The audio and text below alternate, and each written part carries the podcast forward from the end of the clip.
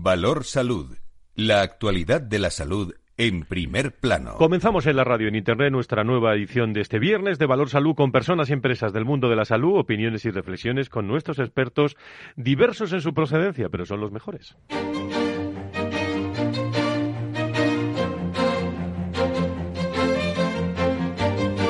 Valor Salud es un espacio de actualidad de la salud con todos sus protagonistas, personas y empresas. Con Francisco García Cabello. Muy buenos días, ¿cómo están? Parece que no se ponen de acuerdo ¿eh? el gobierno y las comunidades autónomas sobre las restricciones para Navidad. Hay muchos eh, consejos eh, de no celebrar, bueno, consejos e instrucciones ¿eh? de no celebrar reuniones de más de seis personas hasta la una de la mañana. la Comunidad de Madrid va a anunciar esta misma mañana de, de viernes también algunas medidas. Parece que son partidarios de seis pasar a diez y de una a una y media de la mañana, aunque la presidenta de la comunidad hemos escuchado en un momento hablar de las dos de la mañana para ese día de Navidad. Ayer el ministro Illa hablaba también en el Congreso de, de un acuerdo. Salvador Illa rechazaba precisamente ayer que los test de antígenos masivos sean la solución para contener los contagios del COVID-19. Lo hacía en el Congreso en Navidad, tal y como se planteaba en las últimas horas y planteaba exactamente la diputada del Partido Popular, Ana Pastor, en la Comisión de Sanidad y Consumo del Congreso de los Diputados. Y ya eh, dijo esto en primer plano.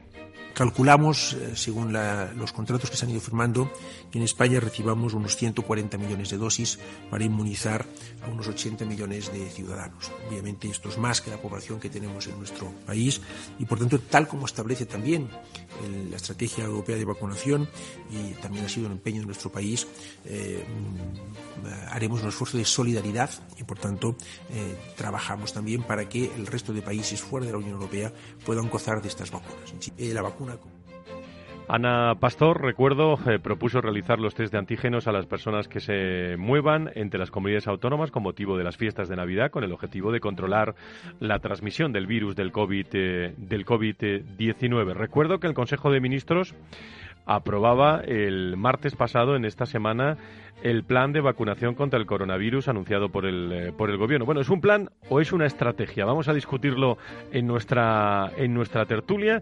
Un ejecutivo que espera inmunizar a una parte sustancial de la población en el primer semestre de 2021.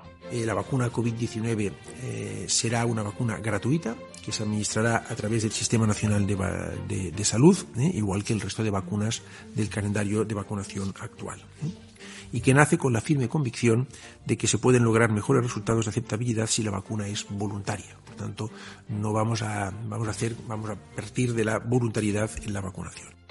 Bueno, pues eso es el anuncio ayer del rechazo del ministro Ida a realizar esos test masivos antes de, la Navidad. Por cierto, eh, que escuchamos al alcalde de Madrid también, José Luis Martínez Almeida, asegurar que no ponía en duda los problemas de agenda eh, que alega el ministro de Sanidad porque Salvadorilla parece no va a acudir al el próximo 1 de diciembre, la próxima semana, la inauguración del Hospital de Pandemias eh, Enfermera Isabel Zendal no va a estar. El ministro, el, Ejecutivo Autonómico ha lamentado, lógicamente, que los motivos de agenda pues aducidos por ella le impidan conocer el nuevo recurso de la sanidad pública madrileña, aunque Almeida ha dicho que, espera que el ministro bueno se alegre al menos de que haya un nuevo hospital en la comunidad de, de Madrid. Nos vamos a acercar en unos instantes a el desarrollo de los premios New Medical Economic. El año pasado estuvimos ahí, estuvo Valor Salud Gracias a José María Martínez. Eh, enseguida eh, ponemos la reflexión, eh, las opiniones de los premiados, entre ellos Iris, Aspe, que luego le daremos la, enhorabuena, y de muchas personas del entorno de la salud y de la sanidad. Por cierto, que la Organización Mundial de la Salud, he tomado este apunte al comienzo de Valor Salud, ha actualizado sus recomendaciones sobre la actividad atención física en el mundo ¿eh? y aconseja a los adultos que se dediquen entre 150 y 300 minutos de actividad aeróbica moderada a vigorosa cada semana, incluidos, eh, a ver qué tienen ustedes por, por actividad moderada o vigorosa, todo luego hay que explicarlo, ¿eh? incluidos quienes tengan también alguna enfermedad crónica o discapacidad y a los niños y los adolescentes que lo hagan eh, una media de 60 minutos al día. Así lo recoge la Organización Mundial de la Salud en sus nuevas directrices sobre actividad física y comportamiento sedentario lanzadas esta semana en un momento en el que muchas personas, por cierto, algunas nos estáis escuchando, están confinadas en sus hogares o en sus territorios por la pandemia del eh, coronavirus. Bueno, pues prácticamente a un mes de la Navidad. Eh, parece mentira, pero está ahí a la vuelta de la esquina. Vamos a comenzar nuestro Valor Salud este viernes. Adelante.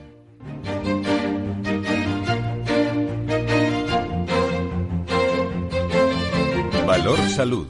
La actualidad de la salud en primer plano. Y vamos a comenzar dando los buenos días a José Ignacio Nieto, experto en políticas sanitarias y el consejero de salud de La Rioja. Nacho Nieto, ¿cómo estás? Muy buenos días, bienvenido. Buenos días, Fran. Pues muy bien, aquí estamos. Eh, que parece que el ministro no va a estar, ¿no? En esa inauguración del nuevo hospital, ¿no?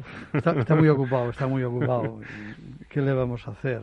Eh, en fin, es una pena, indudablemente, institucionalmente es una pena que el gobierno de España no esté representado. Si en vez de en Madrid hubiese sido en otra localidad española, igual hubiesen ido dos o tres ministros, pero es que es Madrid, no lo olvidemos.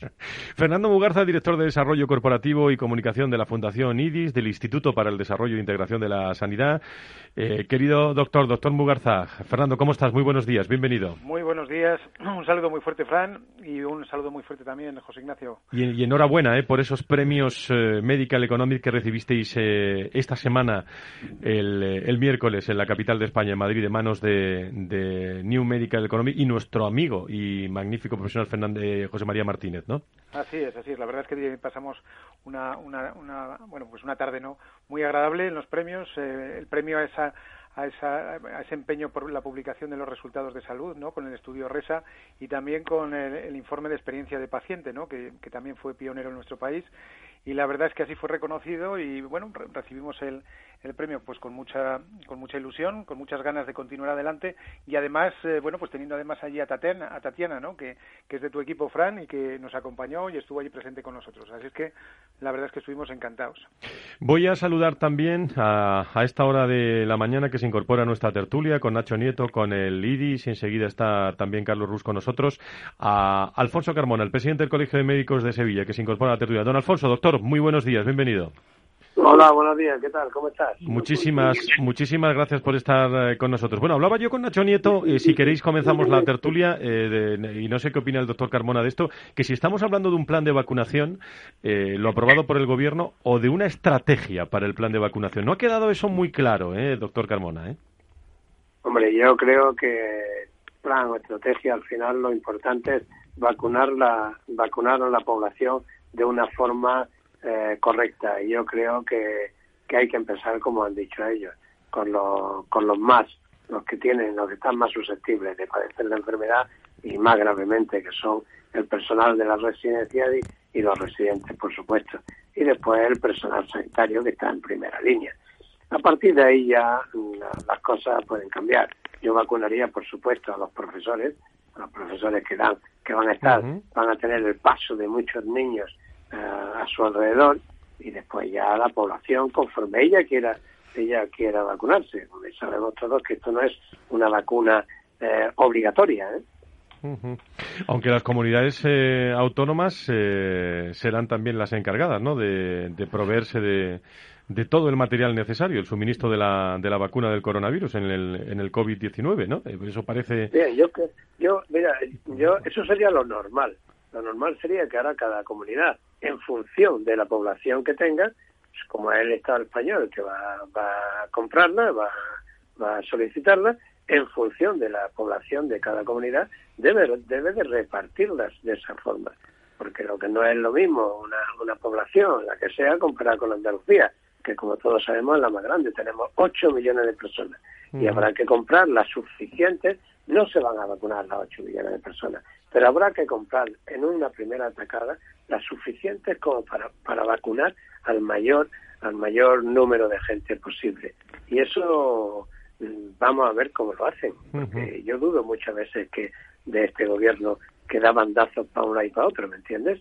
y ahora por por intereses políticos de más a una comunidad como puede ser la de Navarra que es muchísimo más pequeña que la nuestra que, que a la nuestra Seguimos, doctor Carmona, eh, con eh, prevalencia de la política sobre la política sanitaria, ¿no? O sobre lo sanitario, ¿no? No, ahora, ahora mismo la política ha primado, la política ha primado por encima de los sanitarios, es por lo menos en, en aquella, en, un grupo de comunidades, sobre todo a nivel central, porque no es normal que personas que tienen una gran capacidad de, conocimiento de, la epidemiología, de las infecciones y todo, como es el, doctor Simón, que yo creo que es una persona que sabe, ha primado toda la parte política sobre sus conocimientos. Y yo creo que en estas cosas de, la medicina y de la, infectología tiene que ser tiene que ser primero la, acatar las órdenes que vengan de la gente que sabe, de los científicos. Una vez que se haya hecho ya, tendrán que hacerse, organizarse de alguna forma. Pero si eso se hubiera hecho por el profesor Simón o por el doctor Simón, y, como se han hecho en otras comunidades, yo creo que otro gallo no hubiera encantado desde el principio. Eh, Fernando Bugarza, desde, desde el IDIS, tus, tus opiniones sobre este asunto, o lo que consideres. Bueno, pues eh, yo, estoy absolutamente de acuerdo ¿no? con lo que estaba diciendo el doctor Carmona, que me parece en todos los sentidos acertadísimo, como, no siempre, como siempre, ¿no, querido Alfonso? Hola, Hola ¿qué tal? ¿Cómo estás? Te alegro mucho de. Lo mismo te digo, Alfonso. Sí, desde el punto de vista de plano estrategia, bueno, lo importante yo creo que es reconocer la realidad que tenemos en este momento, que sí que es verdad que se está hablando de vacuna y es bueno también ver la, la luz al final del túnel, ¿no? que eso siempre es importante, la esperanza pero también es cierto que tenemos que tener en cuenta una serie de particularidades respecto a las fases que vamos a atravesar, ¿no? La primera es la del puente de la Inmaculada, la segunda serán las Navidades, la tercera, con suerte, a ver si, si tenemos para, para primeros de año esa ansiada vacuna. Sí, sí, sí. Eh, con, lo cual será estupendo, ¿no? Con lo cual será estupendo, además que, esté previsto tal. Pero lo que sí que es cierto es que eh, en, relación a la entradilla que hacías, Fran, el tema del test de antígenos yo creo que es fundamental, ¿no? Y de hecho, y de hecho ahí están los resultados también en países como en China, que nos hemos olvidado ya de China, pero en este momento pues el nivel de contagios pues es prácticamente anecdótico, ¿no? Y, parece ser, parece ser, y de hecho está también la propia Comunidad de Madrid, pues con los resultados que está obteniendo eh, muy positivos desde el punto de vista de contagios, desde el punto de vista de ingreso en unidades de cuidados intensivos y desde el punto de vista también de, desgraciadamente, de fallecimientos. Por lo tanto, yo creo que el tema de test de antígenos es fundamental, el tema de las pruebas es muy importante para detectar los casos de personas contagiadas, los rastreadores siguen siendo imprescindibles y, desde luego, las medidas de protección siguen siendo indispensables mascarilla, distancia e higiene, fundamentalmente. Alfonso de la Lama secretario de la Patronal de la Sanidad Privada en España, de ASPE, y creo que está en línea, en línea con nosotros. Don Alfonso, muy buenos días, bienvenido. Buenos días, ¿cómo estáis? Bueno, pues ¿cuál es tu, tu visión sobre todo eso? Porque lo, del ministro quedó claro ayer, ¿eh? eh rechazaba los, los test de antígenos masivos, como dice Fernando, eh, que sean la solución para contener los contagios de este COVID de Navidad. Bueno, eh, es un, es un tema complicado porque, bueno, al final se cruzan muchos expertos con muchas opiniones, tanto de, a nivel de ministerial como a nivel de distintas comunidades autónomas. Y, bueno, de nosotros desde la parte de la, de la sanidad privada, pues lo que pedimos es aclaración, eh, medidas comunes, acuerdos y, desde luego, una total disposición de la sanidad privada para, para ayudar en lo que se estime que es lo más conveniente para, la mejora de, la ciudadanía. Nacho Nieto es experto en políticas sanitarias y es ha sido eh, consejero de sanidad y está con nosotros en esta mesa de tertulia y, se conoce bien eh, toda esta estrategia, ¿no? Hemos dicho bien, ¿no? De vacunación, que no es plan. Sí, sí, yo, yo creo que sí que tiene una diferencia. Lo importante es vacunar, ¿eh? En eso no hay ninguna duda. Y bueno, buenos días a todos, aunque, aunque sean con estos abrazos y saludos virtuales que nos damos, pero buenos días a los tres. Eh, Vamos a ver, eh, la estrategia que además así está escrito, que es lo que aprobó el Consejo de Ministros y que está escrito en el documento unas cuantas veces, estrategia, son las líneas generales de lo importante que es la vacuna, de a quiénes son los grupos eh, que hay que vacunar, incluso eh, que, no va a ser obligatoria, en fin, dice una serie de principios generales. Pero claro, el plan es cómo se va a llevar adelante el hecho de la vacunación, por cierto, en cada comunidad autónoma. Y eso de momento que yo sepa no lo hemos visto. Se han establecido unos grupos muy amplios que no se dice cómo. Eso sí, eh, el ministro también creo que ha dado una fecha para que se va a empezar con el primer grupo, creo que es el 19 de enero, con el 19, 19 de enero. En fin, y tenemos que, hacer una importante labor de, creernos que va a tener las vacunas a punto y todo eso. Pues fíjate, fíjate Nacho, fíjate lo que decía el ministro ayer prácticamente en el Congreso sobre la Navidad. Serán fiestas diferentes serán fiestas eh, sin duda, celebraremos las Navidades, mm, pero serán fiestas distintas y la celebración será diferente a como lo hacemos eh, durante años anteriores. Vamos, que será tan diferente que no habrá test de antígenos, ¿no? lo que va a ser es diferente como todo el año 2020, vamos, para eso no hace falta tener una bola de cristal y ponerse a adivinar, pero tampoco ha concretado absolutamente nada, no dice nada, adelanta una serie de ideas para ser el primero, para ser los, los primeros, con el presidente de, del gobierno por delante, pero al final luego tiene que ir a, a ver cómo lo van a hacer los que de verdad lo tienen que hacer y que encima consigue tenerlos no muy contentos por eso mismo, porque en vez de contar con ellos para hacerlo, quiere que, eh, en fin, eh, que sigan las instrucciones que tampoco las da, por cierto, con lo cual esto sigue siendo muy complicado. Tenemos que creernos cosas, estamos todos los días tragándonos algunas bolas gordas innecesariamente y es una y es una lástima porque en un tema tan importante y tan, tan trascendental todo podía ser mucho mucho más fácil, pero bueno. Doctor Carmona, adelante. Sí. No, decía que... Sí, adelante. No, no, que decía que, que y, los, y, los médicos, eh, cuando escuchan estas opiniones, ¿qué, qué reflexión hace, doctor? Eh, mire, ya, ya antes antes se cabreaba, uno se indignaba, ahora ya se, uno se echa a reír, porque cada cosa que dicen la dicen un poco en plan, en plan, como te digo yo, de los políticos, que lo único que quieren, como ha dicho ahora mismo nuestro el compañero de lo, que lo ha dicho dice, bueno, es que lo están diciendo y el primero es Pedro Sánchez para, para decir que ha anunciado. Mire usted, que usted lo anuncie me, me importa tres dice Yo creo que lo importante que se ha dicho es que se vacune, que se vacune de la mejor forma posible, pero que se vacune. Y vamos a dejarnos de, de, de toma y daca y haga usted las cosas como tiene que hacerlas ciñéndose a la política de los, de los, de los grupos de opinión que son científicos y son los que tienen que marcar esa pauta. Y si eso lo hacemos así, podremos llevar a la población a una, a una situación como los chinos, que prácticamente, como se ha dicho, es anecdótico. Yo creo que eso es fundamental. Y, y vamos a dejarnos de, de, politiqueo, como yo diría. Yo creo que los médicos estamos ya hartos de vaivenes. Creemos que debe de hacerse una política seria y muy recta en este sentido y cuando eso pues tendremos que reconocerlo, pero hoy por hoy no se ha hecho. Yo hasta que no vea las vacunas aquí y empecemos a vacunar, no me creo nada. Pues es la opinión de un, de un médico, y en este caso el presidente del Colegio de Médicos de Sevilla. Desde, las, desde ASPE, desde, desde el IRIS, Fernando, Alfonso, vuestras opiniones, Fernando. Sí, bueno, pues eh, vuelvo a estar otra vez absolutamente de acuerdo, como, como es lógico, con, con, eh, con, el doctor Carmona, ¿no? Eh, la verdad es que tenemos que ver las vacunas aquí lo primero, ¿no? Me retrotraigo a lo que decía antes de la importancia del periodo prevacunación, que es el que vamos a vivir en esta próxima temporada, y la importancia de prevenir precisamente esa tercera ola que podría ocurrir. No digo que ocurra, pero que podría ocurrir, ¿no? Y, también reitero, pues lo que lo que ha dicho Alfonso, ¿no? En el sentido de que echamos de menos la voz de los expertos, seguimos echando de menos precisamente la voz de los que saben realmente desde el punto de vista médico, desde el punto de vista de prevención, desde el punto de vista de epidemiología, y sin embargo seguimos escuchando reiteradamente la voz de los políticos, que bueno, pues además eh, con esas discrepancias, ¿no?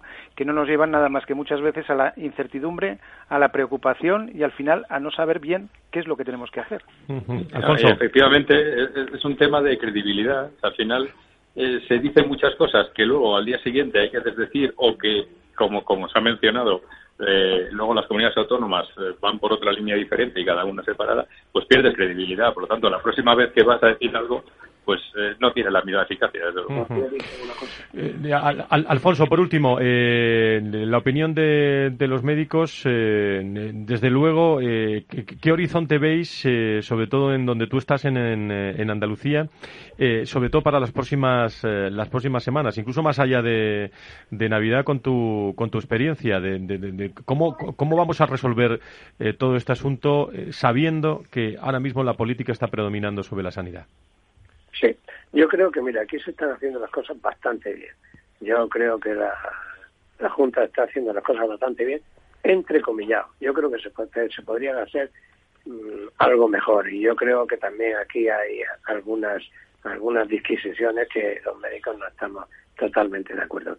Pero lo que sí está claro que hay que tener muchísimo cuidado porque la gente, cada uno de nosotros, tenemos que poner, ponemos nuestro granito de arena para que no pase lo que puede pasar, que después de estar confinado, pues la gente va a salir. Y, está, y vamos a dejarlo salir dentro de unos días a que compren, con lo cual va a haber aglomeraciones en todos lados. Yo, por ejemplo, no cortaría de, determinadas, determinados puntos que la gente fuera haciendo las cosas poco a poco. No que los vamos a dejar a partir del día 15 y van a llegar las prisas y va a ir aglomerándose, con lo cual el consiguiente posibilidades de contagio. Pues, pues vamos a estar. desde aquí, si me lo permite, que la gente que la gente sea consciente de que estamos en una en una pandemia muy grave, muy grave, y que hay que guardar todas las medidas de seguridad, tener el distanciamiento, las mascarillas, la higiene, y que cuando vayamos a estar con algún amigo comiendo y tal, que tengan que tengamos también la distancia eh, prudencial para que no nos contagiemos y contagiemos a los demás. Pues con, ese, con ese mensaje nos quedamos. Eh, Alfonso Carmona, doctor Carmona, presidente del Colegio de Médicos de Sevilla. Como siempre, muchísimas gracias. Muy buenos días. Buen fin de semana. Muchísimas gracias a todos y un abrazo fuerte. Un abrazo. Buen fin de semana. Un abrazo. Eh, Fernando, Alfonso, si, si, os quedáis unos minutos, eh, os, os lo agradezco mucho. No, no os vayáis, un segundito. De acuerdo.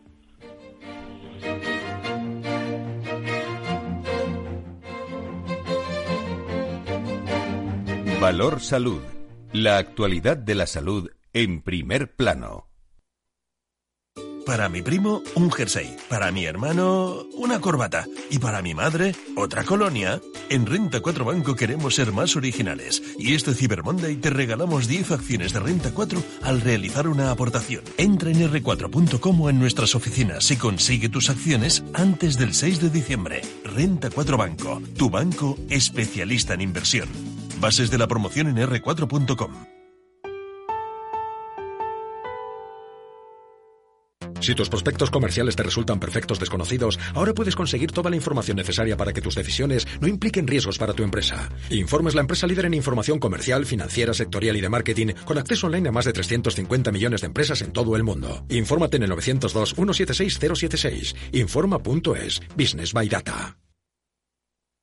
El próximo 2 de diciembre, webinar de inversión en Capital Radio. Nos acompañarán Álvaro Antón Luna, director de distribución para Iberia de Aberdeen Standard Investment, Luis Martín, director de ventas de BMO Global Asset Management y Amelia Benito, gestora de Ibercaja Gestión, para desvelar las claves y las oportunidades de la inversión en los mercados en 2021.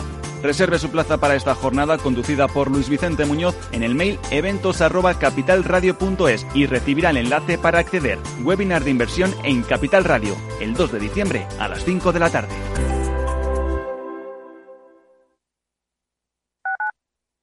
Escuchas Capital Radio, Madrid 105.7, la radio de los líderes.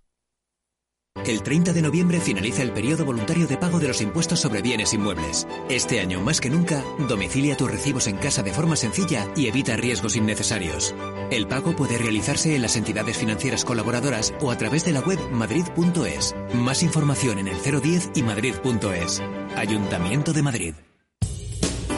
Somos Mazapanes Barroso. En nuestra empresa elaboramos productos con ingredientes seleccionados siguiendo una tradición artesana transmitida de generación en generación desde hace más de un siglo. Te llevamos el auténtico mazapán artesano de Toledo a tu casa. Nos esperan fechas muy especiales en las que no puede faltar en tu mesa. Compra tus dulces favoritos en nuestra tienda online www.mazapanesbarroso.com o llamando al teléfono 92 535 3149. Disfruta del auténtico mazapán con Mazapanes Barroso, maestros artesanos con tradición y calidad desde 1890.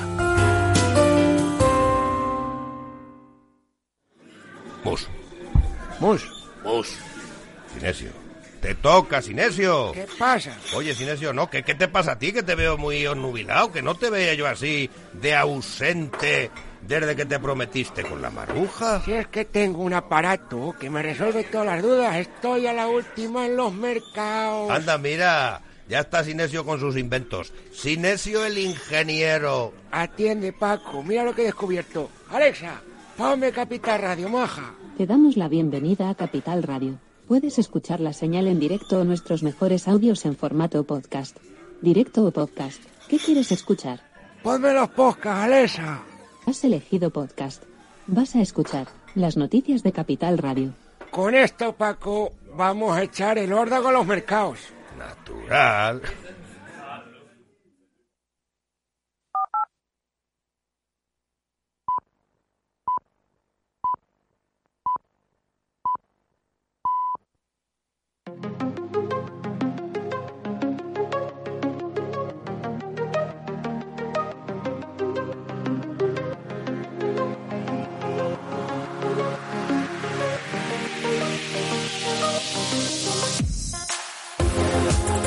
Bueno, pues continuamos en Valor Salud, aquí en Capital Radio, los eh, sábados, los viernes, eh, en este caso por la mañana, eh, con mucha actividad de fin de semana, también en materia de salud y sanidad. con esas últimas palabras ayer en el control a la Comisión de Sanidad del Congreso de, los Diputados y, especialmente con todas las opiniones que vamos a conocer hoy de la Comunidad de Madrid de la Consejería de Salud en esas nuevas medidas. Eh, Nacho Nieto que nos sigue acompañando. Eh, también está Alfonso de la Lama. Eh, Nacho, ya, hay, decreto también para el cierre, ¿no? De, en los próximos días, en el Boletín Oficial de la Comunidad de, Madrid, en la limitación de la entrada y salida a la Comunidad de Madrid en el puente de, la, Constitución, ¿no? La Constitución. eso ya está, ya está, en el decreto. Está, publicado el decreto, es el decreto 34-2020 y está publicado el miércoles 25 de noviembre en el Boletín Oficial de la Comunidad de Madrid y ya eh, señala esas, esas fechas. Únicamente se refiere el decreto a cerrar eh, la entrada y salida en la Comunidad de Madrid y bueno, como siempre, con las excepciones y las circunstancias. Lo que no sabemos todavía, efectivamente, si vamos a tener, si vamos a poder cenar seis, eh, diez. estos días seis, que es lo de que ya está establecido. Estos días no cambia la norma porque no es el de las Navidades, es el del puente de. Eso es, sí, sí. digo que, que en las próximas en los próximos días, Alfonso, eh, tendremos que saber más datos, ¿no? A ver si se ponen de acuerdo eh, las comunidades con el eh, presidente, porque las, estamos a un mes, prácticamente menos de un mes, de, esa Nochebuena y, y, todavía no sabemos cómo, ni siquiera cómo la vamos a pasar. Bueno, eso es lo de menos, pero de, cuántos pueden venir a la cena, ¿no, Alfonso?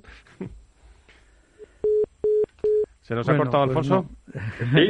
¿Me oís? Ah, te oímos perfectamente. Adelante, Alfonso. Sí, no, pues decía que efectivamente en el tema tanto personal como familiar pues muy muy inquietos, ¿no? Pues haciendo todo el mundo cálculos cada día para ver cuándo nos podremos juntar.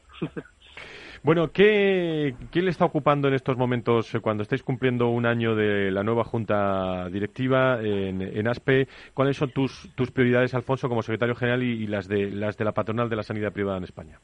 Bueno, pues desde luego acumuladas, porque tanto seguir con el desarrollo de nuestro plan estratégico como con, con el día a día y la actividad COVID, ¿no? Bueno, seguimos por un lado, por ejemplo, en, la actividad COVID, eh, negociando, reclamando a las consejerías el, abono de la actividad realizada o la, puesta a disposición, eh, trabajando con las autonomías también en, aligerar las listas de espera, pues ahora, por ejemplo, que empieza la campaña de vacunación, que se cuente también con la sanidad privada eh, como un aliado más, como ha sido siempre en otras campañas de vacunación. Y bueno, y luego día a día dando servicios al asociado y defendiendo sus intereses, muy muy ocupados, pero muy muy ilusionados con, con que esto llegue a su fin y podamos recuperar la normalidad en el año que viene Pues nos mandamos un abrazo desde aquí también, eh, por eso ahora vamos a contarlo. ¿eh? Tatiana Márquez, ¿cómo estás? Muy buenos días, bienvenida. Bueno, estuvo ayer, eh, en estos días, eh, el, miércoles, si no me equivoco, en los, eh, los premios de New Medical Economic, cuyos premiados de honor ha sido la patronal, ¿no? Aspe, don, Alfonso, enhorabuena. Sí, sí, efectivamente, muchas gracias, muy contentos. Allí estuvo nuestro presidente Carlos Ruz recibiendo el, premio y compartiéndolo este premio de honor pues con otras entidades como la UME, CENIN, Ayuntamiento de Madrid, diferentes colegios profesionales de enfermería, farmacia, médicos. Y bueno, es bonito que, reconozcan la, labor que se hace desde una asociación, tanto a efectos de defensa de intereses como de comunicación, ¿no? Y también mandamos un abrazo muy fuerte desde aquí a a Lidis, a Marta Villanueva, la directora, que también fueron premiados. Marta, cuéntanos, Marta no, eh, Tatiana, cuéntanos un poco cómo se desarrollaron, se desarrollaron estos premios, mandando desde aquí un abrazo muy fuerte a José María Martínez, el director y alma mater de este New Medical Economic. Pues eh, claro, tuvimos el, placer de estar el miércoles en los premios 2020 de New Medical Economics, que van dirigidos a profesionales sanitarios, a compañías, administración y todas aquellas entidades pues que han contribuido de forma significativa durante este año al desarrollo de la biomedicina, de las ciencias de la salud en España y que mantengan, en definitiva, una actividad de gestión en las áreas de investigación, innovación y de experiencia del paciente. Además, este año eh, se han convocado unos premios de, honor que, tienen que ver con la contribución a la lucha contra, contra el COVID. Y bueno, mm, pudimos recoger declaraciones de José María Jiménez, por ejemplo, presidente de New Medical Economics. Para nosotros desde New Medical Economics, este acto de hoy es muy diferente al del año pasado. Es lo, que, es lo que responde a un desgraciado año, un desgraciado año donde un virus muy dañino ha atacado a la humanidad, apartando de esta vida a personas que no merecían este final. Han pasado demasiadas cosas trágicas, que debemos siempre recordar para que pensemos incluso que pueden repetirse de forma continuada. La pérdida de los valores que representaban una generación inigualable de ancianos fallecidos, el agotamiento de los profesionales sanitarios, la frustración de muchos políticos sin poder hacer cuanto hubieran querido en su totalidad, la resiliencia de los ciudadanos a la situación creada por esta maldita pandemia, demasiados aspectos inolvidables, pues hemos escuchado a José María Martínez, presidente de New Medical Economics, y también escuchamos a Eusebio Azorín, director, director del sector sanitario en Fundación 11, quien nos explicó la labor de la organización y habló sobre su propuesta de un modelo social inclusivo y participativo en el que las personas con discapacidad no sean vistas como una carga. Desde la ONCE proponemos un modelo social participativo e inclusivo donde las personas con discapacidad tengan un papel activo en la sociedad, sean dueños de su futuro, participen y tengan un empleo. Nuestro, objetivo es que las personas con discapacidad no sean una carga para el Estado, sino todo lo contrario, que contribuyan con sus impuestos para hacer una sociedad mejor y un buen estado del bienestar. La ONCE crea en 1988 la Fundación ONCE en solidaridad con el resto de las personas con discapacidad, con el objetivo de conseguir su plena inserción social, fundamentalmente a través del empleo, la formación y la accesibilidad. Además, pudimos hablar con José María Antón, viceconsejero de Humanización Sanitaria de la Comunidad de Madrid, que recogía un premio a la Administración eh, por todos los esfuerzos que han tenido durante la pandemia. Eh, vengo en sustitución del consejero que no ha podido estar para estar presente en el acto y además a recoger un premio que ha recibido la Consejería de Sanidad en relación con una campaña informativa que se realizó en el mes de junio dirigida a todos los usuarios de, de la atención primaria para cambiar un poco el modelo de atención tradicional por un modelo eh, más telefónico, más a distancia, para adecuarnos a las circunstancias que había en ese momento. Alfonso, y vosotros, eh, estuvo el presidente Carlos Rus, el presidente de la patronal de la sanidad privada, lanzando un mensaje también de, bueno, de, agradecimiento porque eh, se ha trabajado mucho y bien en el entorno de la salud, de la comunicación de la, de la sanidad pero al final lo más importante es salvar vidas y, estar eh, en, ese frente común, ¿no? Que se marcó en marzo y que, y que continúa toda la sanidad, ¿no? Mm.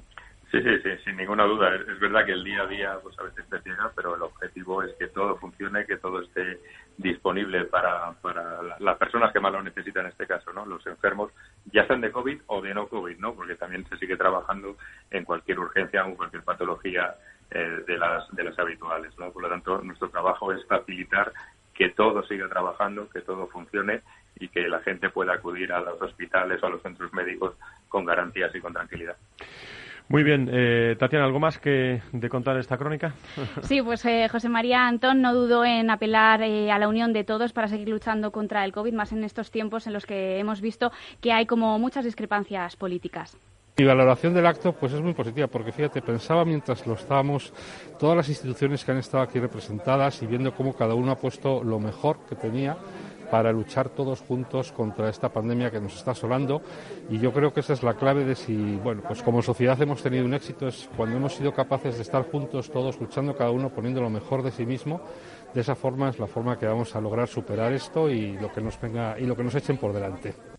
Bueno, y ya por último, como comentábamos al principio del programa sobre las restricciones de, cara a Navidad, eh, pues el, viceconsejero de Humanización Sanitaria nos pidió precaución a, todos y no ha descartado levantar alguna de, las medidas en la Comunidad de Madrid. En este momento se está analizando junto con el, el, Gobierno de España cuáles deben ser las restricciones, porque bueno, pues es verdad que tendrá que haber algunas restricciones de cara a las Navidades. Eh, eh, las cosas están, en la Comunidad de Madrid especialmente, yendo a mejor, hay menos índice de incidencia, pero es verdad que no podemos bajar la guardia. Van a ser unas navidades diferentes, pero gracias a todo el trabajo que se ha hecho previo y sobre todo a la responsabilidad de la gente que en su inmensa mayoría han cumplido las medidas y las recomendaciones, pues es posible que se puedan eh, levantar algunas de las restricciones actuales, pero no todas. No pueden ser unas navidades normales porque lo que hagamos estas navidades va a condicionar luego después pues los meses que vengan después y por tanto pues hay que seguir pidiéndole a todo el mundo que siga haciendo un esfuerzo de responsabilidad, de portarse como se están portando para que efectivamente entre todos, como digo, doblemos esta, esta infección. Muchas gracias, Tatiana. ¿Algo más que, añadir a estos premios? ¿Alguna anécdota más interesante? como cómo visteis a todo el sector de la salud y la sanidad? ¿Eh? Bueno, podríamos seguir hablando durante horas porque la verdad que, fue una acogida. Si me permites, Fran, eh, me gustaría comentar eh, que fue, una, fue un evento muy emotivo y quería destacar que me llamó mucho la atención cómo algunos de los profesionales a la hora de recoger los, los premios se les quebraba la voz. Era, era muy emocionante el, al recordar un poco todo por lo que han pasado y lo que queda por, por delante. La verdad que. Es que hasta los premios son diferentes ya. Fue emotivo, este, fue emotivo. En este entorno. No.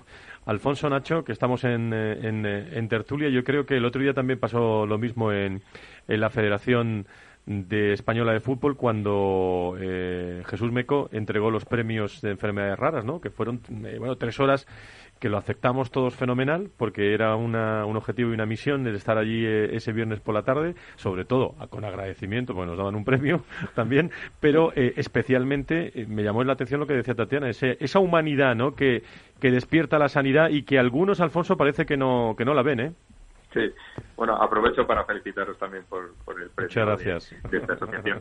Y bueno, al final todo ha cambiado, entonces nos estamos poco a poco adaptando a una nueva forma de, trabajar y de relacionarnos y, en, tanto reuniones de trabajo como en estos eventos, que al final, cada vez que vas a, una de estas reuniones o eventos, en, la cabeza tienes tienes esa sensación de que es diferente, ¿no? Entonces los sentimientos están más a flor de piel y bueno, es normal que, haya más emociones. Nacho. Sí, pero yo creo que, que también hay que tener en cuenta que lo que es diferente es el acto en sí mismo, pero pero eh, las personas lo que han vivido, lo que han sentido en momentos muy complicados, muy graves para muchas de esas de esas personas, para son muchísimas las familias en las que alguien se ha se ha ido en estos meses por esta por esta lamentable historia.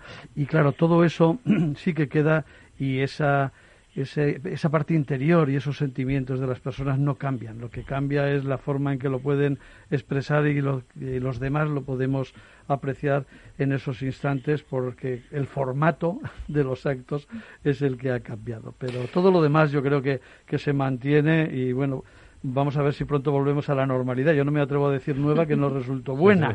Entonces vamos a dejarlo en normalidad, que creo que, es lo mejor. Pues muchas gracias, Tatiana Márquez, por estar con nosotros en esos premios. Eh, gracias. Eh, Alfonso, ¿algo más que, añadir en esta, en esta charla? Te dejamos ya y te liberamos para acabar este viernes de, de trabajar, que tienes mucho por delante. siempre el poder participar y compartir con vosotros. un abrazo muy un abrazo muy fuerte. Alfonso de la Lama, pero el secretario general de, de la Patronal de la Sanidad Privada en España. Un abrazo para todo el equipo. Gracias, ¿eh? Un abrazo a todos. Hasta siempre, Alfonso. Bueno, pues Nacho, eh, bueno, lo que está claro, lo decían en estos premios, lo decía el ministro, lo decían eh, todos, es que, bueno, esta Navidad, desde el punto de vista de salud y sanidad, ¿quién se la iba a imaginar así? Eh? Sí, lo he dicho antes, ni la Navidad ni todo el año 2020. Si esto nos lo dicen en enero, vamos, hubiésemos pensado que estaban, que nos estaban tomando el velo y luego a veces no lo han tomado. Pero la verdad es que este año 2020 todo ha sido diferente. No se pueden hacer eh, grandes planes en muchas cosas, sobre todo en, en estas cuestiones familiares y, y, la Navidad no se va a salvar y además es muy posible que sea bueno que no se salve, que tengamos que tengamos esa contención necesaria en estos momentos a pesar de todo porque las cosas están yendo mejor. Acordémonos cómo acababa agosto que empezamos a asustarnos otra vez. Eh, no estamos en esa situación. Hemos pasado otra más que bache nos subimos otra vez hasta lo más alto y estamos bajando. Y eso tiene que hacer eh, tiene que hacernos pensar y estar tranquilos en ese aspecto eh, eh, vamos, yo lo estoy sufriendo también. No sé eh, dónde acabaré estas Navidades, con quién. No sé, como decías el otro día, pondremos la pantalla del ordenador o del o de la tablet para poder ver a la familia. Yo sé dónde te gustaría, yo sé dónde te gustaría, sí, pero bueno. no tengas ninguna duda, que me gustaría y con quién, ¿no? Eso es, eso es, eso es. Sin ninguna duda. Eh, Bueno, pues eh, enseguida, a vuelta de pausa, vamos a hablar de, vamos a seguir hablando de vacunas, ¿no? Eh, con agradecimiento, insisto, a New Medical Economic por eh, José María Martínez por esos premios y a todo el, el equipazo de, de, la publicación, del digital y de todo el trabajo que hacéis también para todo el sector. Enseguida, vuelta de pausa. Eh, me está esperando Luis Ruiz.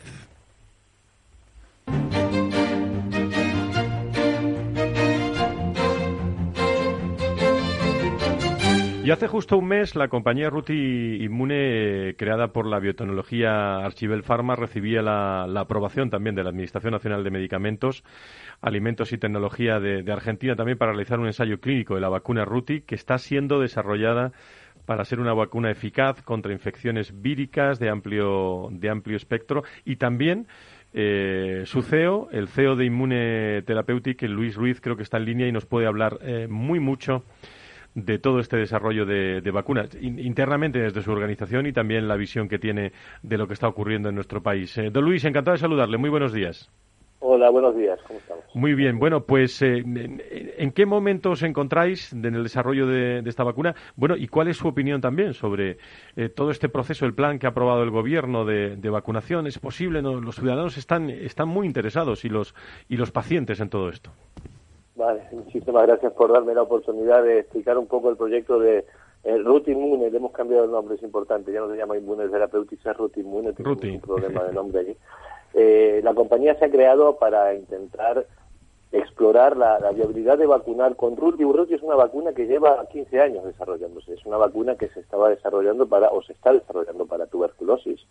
Y tiene un mecanismo de acción para la, la tuberculosis, como cualquier vacuna, genera sus anticuerpos y, y está en fases clínicas avanzadas, pero también genera una cosa que se llama inmunidad eh, entrenada. Inmunidad entrenada es una especie de potenciación de, de, largo plazo de la respuesta innata, que es una respuesta que no depende de la generación de anticuerpos específicos. Es una respuesta que está preparada de alguna forma para dispararle a todo lo que se mueva en el organismo y no conozcamos, ¿no? Es la primera barrera de defensa contra un organismo nuevo y en ese sentido esa, ese mecanismo de acción que es totalmente alternativo y complementario lo de las vacunas que, que, que se están ahora mismo a punto de, de aprobar para, para combatir el COVID-19 podría servir también para luchar contra el COVID-19 pero también para otros virus que no conozcamos o que conozcamos y no tengamos bien resueltos, ¿no? Incluso el propio COVID-19 si en algún momento empieza a, a, a mutar. Entonces, como esta vacuna ya estaba en fases clínicas avanzadas de desarrollo para, para tuberculosis y para otras indicaciones, decidimos en, en abril, ya fue de crear esta, esta una especie de spin-off de Archivel, que es la compañía que ha desarrollado esta vacuna, uh -huh. hemos llamado Ruta Inmune y tiramos adelante un proyecto para explorar en ensayos clínicos si esta vacuna puede ser útil también para COVID-19. Que este, primer... que este supuesto eh, se tiene que trabajar eh, todavía y es en lo que están ahora, ¿no? Correcto, el primer país que nos ha aprobado un ensayo clínico es Argentina. La Agencia Argentina de Medicamento eh, evaluó el proyecto y consideró que era, que era adecuado para autorizar, nos autorizó hace un mes. Y esta semana, la semana pasada, tuvimos lo que llamamos visitas de inicio en los hospitales. Desde que te aprueban el, el ensayo hasta que se puede realmente implementar pasa un tiempo, entre otras cosas porque hay que hay toda una logística de transporte de vacunas y así que no es, no es sencilla y no es sencilla, ni menos en Argentina, que es un país muy grande y los hospitales están dispersos por todo el país, ¿no? Serán 10 hospitales en Argentina y la semana pasada ya tuvimos las primeras visitas de, inicio en dos hospitales que ya están preparados para reclutar pacientes y es inminente que, que tratemos ya a los primeros pacientes, primeros voluntarios allí, que serán personal sanitario expuesto a, a pacientes de COVID. ¿no? Esto es lo que estáis, trabajando en, eh, en Argentina. ¿Qué, qué, qué opinión eh, tienen, eh, tienen ustedes sobre todo lo que está ocurriendo también en, en España, Luis, de, de esa estrategia de, de, vacunación y si lo ven posible? Hola. Sí, ¿me oye Luis? Sí, sí, ahora sí. Sí, decía que qué plan tiene, o sea, ¿qué, qué, opinan sobre todo lo que, lo que está poniendo en marcha el gobierno de, España sobre esa estrategia de vacunación y si la ven realmente posible desde el punto de vista médico y científico. Desde el punto de vista científico y médico, eh, puedo hablar un poco de oídas, pero bueno, soy parte implicada, con lo cual, pero sí que te puedo preguntar qué, qué, impacto ha tenido en, en, nosotros como, como un, un, desarrollador de vacuna, ¿no? En primer lugar, desde el punto de vista general, eh, las noticias que han aparecido de los resultados de los ensayos clínicos con las diferentes vacunas son extraordinarias y de hecho han superado todas las expectativas, ¿no? Tanto las han superado que desde el punto de vista de nuestras previsiones, eh, el, acceso a vacunas eh, específicas que generan anticuerpos aprobadas por las por las autoridades tan tan rápido pues ha superado todas nuestras previsiones. Nosotros esperábamos que esto ocurriera a final del año que viene. Entonces esto desde el punto de vista general es, una magnífica noticia.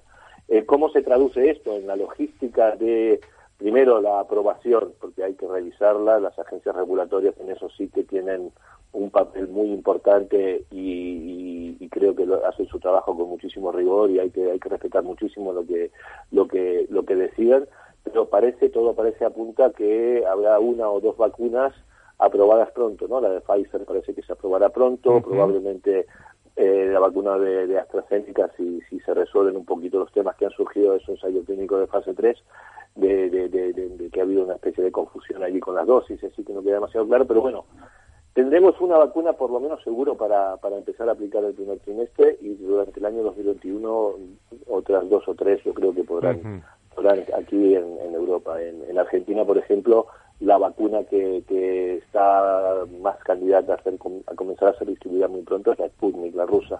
O sea que cada, cada territorio de alguna forma está siendo cubierto por una vacuna u otra. La buenísima noticia es que tenemos como prácticamente unas seis vacunas con un buen perfil de seguridad y unos datos de eficacia muy prometedores, con los cuales vamos a poder combatir esto, ¿no? Nacho, eh, plan del gobierno, discúlpeme eh, Luis, elementos aquí. Primero tiene sentido el orden de prioridades que ellos han definido, me parece que tiene todo el sentido del mundo. Hay matices, ¿no? Pero, pero tiene mucho sentido comenzar por los grupos de riesgo y, y, de alguna manera estratificar a, la población de manera que los que tienen menos riesgo de, enfermar eh, reciban la vacuna final. Esto tiene todo el sentido del mundo. Yo no sería tan optimista respecto de decir que antes del verano estaremos todos vacunados. Eso es lo que yo eh, quería escucharle. No, no decir eso, sino hacer un pronóstico. Vale, vale. Eh, Nacho Nieto, ¿qué, ¿cuál es tu visión pero, sobre...? Pero, mi falta de optimismo es de, tres meses arriba y abajo. Sí, ¿eh? sí, sí, sí, no, es que no sea posible hacerlo, pero me parece difícil, sobre todo con una vacuna como la de Pfizer que tiene tantos problemas así de, distribución y logística. Sobre vacunas, Nacho, tu opinión. Eh, bueno, pues que las vacunas, que, que, se va a empezar a vacunar eh, en España y en todo el mundo, supongo, pero en España, que es lo que estamos eh, comentando, que se va a empezar a, vacunar en el momento que se pueda, no hay ninguna duda. Otra cosa es, vamos a ver con qué ritmo y cómo no, porque entre otras cosas, la vacuna ahora la va a comprar Europa, se la va a asignar a España un número de dosis que nos dan unas cifras que son muy muy grandes, por lo tanto me imagino que eso irá poco a poco irán llegando de una manera paulatina eh, en los el primer trimestre, en el segundo, en, en el segundo semestre, que es lo que al principio se ha puesto sin, sin más datos y sin más historias. El único número que se ha dado es el de las residencias y presumiblemente, pues yo no sé, pero no creo que al, que al personal, a las personas, a los mayores que están en las residencias les hagan ir a los centros de salud para vacunarse. Yo creo que hay muchísimas cosas que se tienen que aclarar, que, que toda esa ese tipo de, cuestiones y de infraestructura se tiene que organizar muy bien, que lo van a hacer las comunidades autónomas, eh, porque es a las que le corresponde y lo van a hacer muy bien. Y con la colaboración se han oído ya ayuntamientos, administraciones locales que han ofrecido espacios también para vacunar, porque queremos vacunar,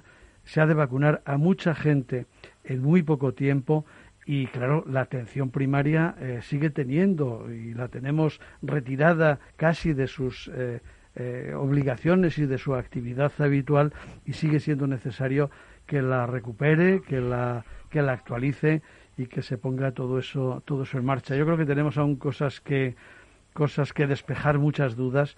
Eh, no la de que va a haber vacunas, yo no sé si el 19 de enero o, o qué día más o menos próximo, pero que va que van a llegar está, está muy claro, nos lo está diciendo todo el mundo y que hay mucho trabajo que hacer eh, hasta que se empiece a, a vacunar, porque claro, las, las comunidades eh, tienen que adquirir el material para poner la vacuna, para aplicarlas, ¿no? Porque también se dice que vendrán en dosis, eh, no, en, no en dosis individuales posiblemente, para por el transporte y por todo. Tampoco es un comentario sin más, pero que es que también hace falta el personal, hace falta todo todo lo que conlleva eh, para poder llegar a que esas vacunas sean administradas a, todos los que quieran vacunarse. Muy bien, don Luis, pues eh, situación de esas vacunas también fuera de, España que lo queríamos conocer. Gracias al CEO de Immuni Therapeutic y enhorabuena por ese Ruti Inmune y lo seguimos. ¿eh? Muchísimas gracias por estar con nosotros. Adiós, muchísimas gracias. Gracias. Eh, Carlos Illana nos está esperando en GMV y, y, también creo que está Gabriel César Jiménez que nos está esperando en Bellondred, pero vamos por partes. Eh, don Carlos, encantado de saludarle. Muy buenos días. Hola, muy buenos días. Encantado de estar aquí con vosotros. Bueno, GMV, el, eh, habéis sacado, eh, y quiero que nos explique el proyecto de navegación de, simulación física e imagen en procedimientos intraoperatorios muy interesante porque el objetivo del mismo, para que lo sepan nuestros oyentes, es lograr mayor precisión ¿no? en la realización de, de cirugías, tanto de mama, de cerebro como maxilofacial también. ¿no? Carlos, cuéntanos.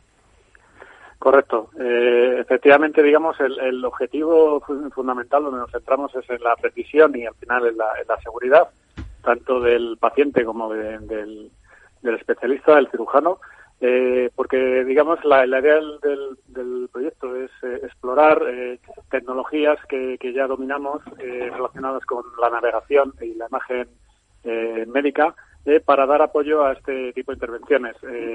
En la medida en que los cirujanos cada vez eh, hacen aproximaciones menos invasivas con, incisiones menores, eh, la, visión directa deja de ser una, vamos, la, ayuda principal y necesitan una ayuda adicional. Esta ayuda adicional eh, se, utiliza a través de imagen, de imagen médica, principalmente imagen de, de, de ataque intraoperatorio, de rayos, que, que provocan irradiación y que a la larga pues se sabe, digamos, que la irradiación acumulada puede puede provocar eh, cánceres eh, reinducidos.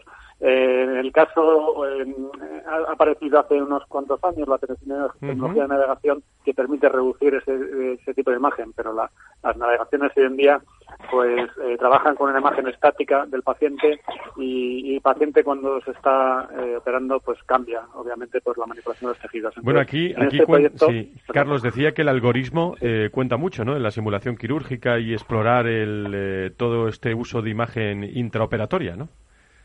Claramente, aquí la, tecnología implicada en los algoritmos son, eh, son algoritmos complejos con el objetivo de hacer una simulación, una predicción del comportamiento del tejido de la manera que esa foto fija que comentábamos se actualice eh, para darle la mayor información al, al, especialista. Sí, Carlos, eh, ¿sigues ahí? Sí, sí, sí, sí, voy. Sí, bueno, que, muchísimas gracias a GMV por estar con nosotros, Carlos. Nada, encantado. Muchísimas gracias. Eh, bueno, pues vamos a ir acabando este programa hablando de prevención eh, y teniendo también a, no sé si nos da tiempo a, tener a Gabriel César Jiménez. Don Gabriel, encantado de saludarte. Muy buenos días. Por lo menos un esbozo de eh, cómo podemos prevenir ¿no? todo esto del COVID-19 ante el trabajo y la, y la nueva normalidad. Cuéntanos, Gabriel. Pues buenos días, muy rápido, como tú comentas, ¿no? Vamos a tener tiempo de hacerlo con más tranquilidad, ¿eh? Genial. Pues con las nuevas tecnologías, es decir, si aplicamos metodologías de seguimiento de redes sociales, de influencia y nexos de unión entre los trabajadores de nuestra empresa, analizando ubicaciones, situaciones, eh, espacios, salas de reunión, todo eso lo subimos en un aplicativo que se llama SafePack y automáticamente nos da la interconexión que tenemos entre las personas. Basado en estadística, esa interconexión nos va a decir también el grado de posibilidad de contagio de COVID que podemos tener en el centro de trabajo y a partir de ese momento podemos hacer simulaciones.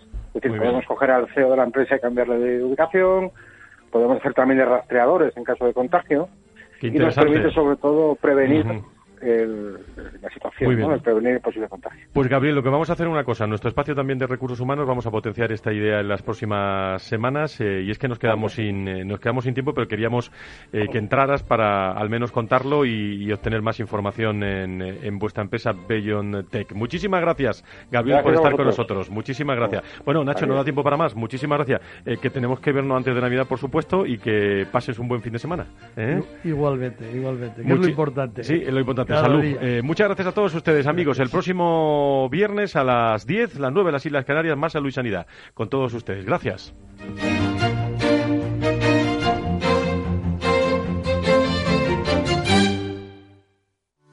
A la hora de invertir, la diferencia entre la convicción y la palabrería está en el grado de compromiso que eres capaz de asumir. El nuestro es este. En Finanbest solo ganamos si tú ganas primero. Conoce todas las ventajas del Result Investment. Tienes mucho que ganar. Finanbest, tú ganas. Data is in the air, el programa de Capital Radio dedicado al Big Data y a la transformación digital de la sociedad. Escúchalo en directo cada lunes a las diez y media de la mañana en Capital, La Bolsa y la Vida y también en podcast en capitalradio.es.